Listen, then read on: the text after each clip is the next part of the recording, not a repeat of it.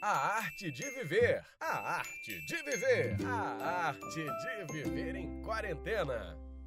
Saudações, quarentenados e epitetônicos! Voltamos! Voltamos para mais uma leitura da nossa A Arte de Viver em Quarentena, volume 89. E o nosso título de hoje é Nunca discuta assuntos importantes displicentemente.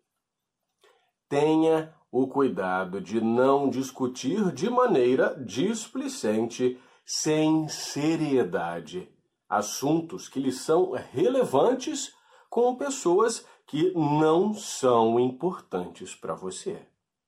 Agindo assim, o conteúdo da conversa é esvaziado e você debilita seus propósitos. Isso é especialmente arriscado durante os estágios iniciais de algum compromisso ou tarefa. Por que será que Epíteto sugere esse cuidado? Para não discutir assuntos que são importantes para nós, que necessitam de ser, ser tratados com seriedade com pessoas que não são importantes para nós. Por quê? Porque tem certas pessoas que se ocupam com a atividade prazerosa de nos desanimar, de desfazer das nossas ideias, da nossa capacidade, porque para elas é irrelevante, não tem importância alguma. Elas não estão comprometidas conosco, não é? Por isso ele diz aqui, ó, pessoas que não são importantes para você porque aí elas não conhecem a sua trajetória, elas não conhecem o seu esforço, e para elas tanto faz, tanto fez. Mas existe aí uma armadilha perigosa, porque muita gente se satisfaz nesta armadilha do ego. Ela tenta impressionar você. Ela tenta perceber até onde vai a influência que ela pode ter ou que ela tem sobre você. Então ela tenta ser persuasiva, ela tenta usar ali caminhos para ver se ela te tira daquele objetivo, se ela consegue fazer você dar aquela brochada com a sua ideia que você está desenvolvendo, porque, como eu já disse, para ela tanto faz, não é? Certas pessoas banqueteiam-se, olha isso, banqueteiam-se como aves de rapina em nossas ideias.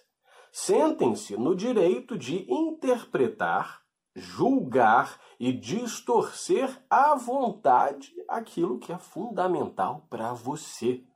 E com isso, seu ânimo fica abalado. Consegue imaginar a cena? Aves de rapina, ali os urubus na carniça. Não é? Ficam ali se satisfazendo, se banqueteando com o seu desânimo. Porque elas se divertem. Tem gente que gosta de medir o seu poder de influência. Tem gente que gosta de ficar testando os outros e parecem urubus na carniça e gente que não agrega absolutamente nada ao seu projeto. Muito pelo contrário, elas se satisfazem vendo o seu desânimo, vendo você sucumbir, vendo a sua vontade esmorecer. Porque tem gente que gosta de ver os outros por baixo, para baixo, que gosta de deixar os outros para baixo. Acredite, Deixe que suas ideias e seus planos amadureçam antes de exibi-los para os contestadores e depreciadores. Os depreciadores existem? Existem aos milhares. Porque tem gente que se sente incapaz de desenvolver uma ideia, de desenvolver um projeto, de cuidar da própria vida e se ocupa em cuidar da vida dos outros. Então, os contestadores, os depreciadores, às vezes conhecidos como fofoqueiros, não é? Aqueles que cuidam da vida dos outros mais do que da própria vida. Eles se ocupam disso a vida deles é tornar a vida dos outros mais difícil, mais dura. Não é? A maioria das pessoas só sabe como reagir a uma ideia atacando seus pontos fracos e não identificando seus méritos potenciais. E nós fazemos isso só com as ideias? Não. Mas também fazemos isso com as pessoas. Porque nós temos habilidades em perceber o comportamento dos outros.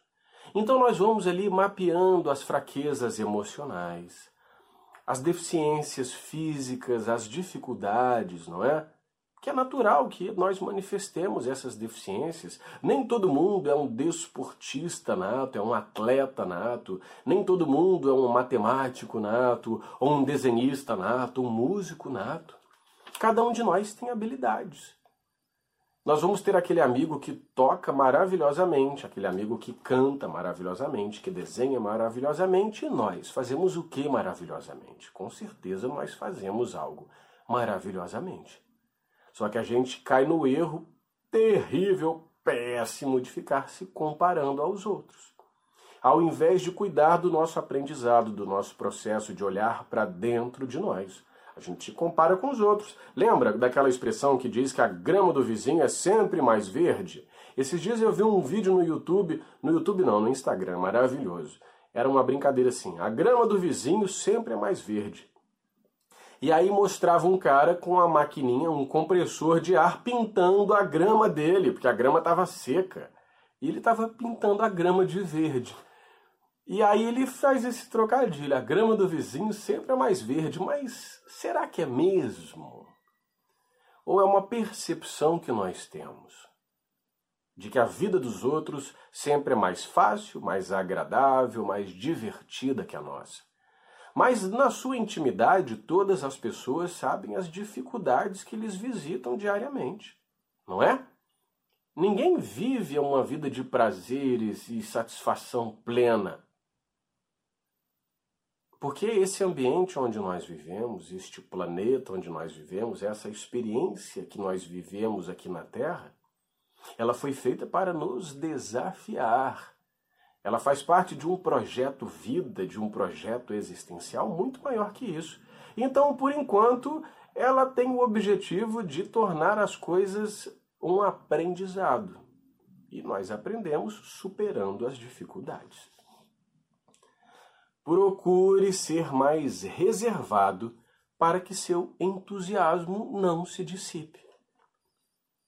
Sabe quando às vezes o, avô da gente, a avó, o pai, a mãe, diga assim: não fica contando para todo mundo dos seus projetos, vai trabalhando ali devagarinho, fazendo as coisas que você precisa fazer. Na hora certa as pessoas vão saber. Porque vai ter gente, não duvide disso, infelizmente nós somos humanos suscetíveis ao erro. A gente faz isso. Mesmo de forma inconsciente, eu diria, e eu não estou isentando a responsabilidade de quem faz. Mas às vezes isso está tão enraizado em nós que a gente faz e nem se dá conta que fez. Porque já ainda é um traço da nossa personalidade, do nosso comportamento. E socialmente nós achamos natural mas nós vamos boicotando, minando as vontades das outras pessoas, quando nós somos incapazes de gerir as nossas próprias vontades.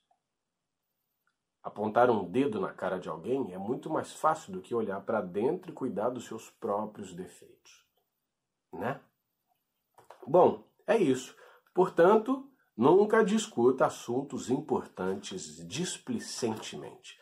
Guarde para você, invista nos seus projetos, nas suas ideias. Você tem vontade de dividir isso com alguém? Divida com pessoas que você confie, do seu convívio, pessoas que você tenha certeza de que torcem por você.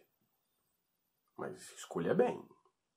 E o nosso próximo texto é O que nos faz realmente felizes. Saberemos os que, o que nos faz realmente felizes na nossa próxima leitura. A gente se vê lá e não se esqueçam: se todo mundo colaborar, vai passar. Beijo, quarentenados! A arte de viver, a arte de viver, a arte de viver em quarentena.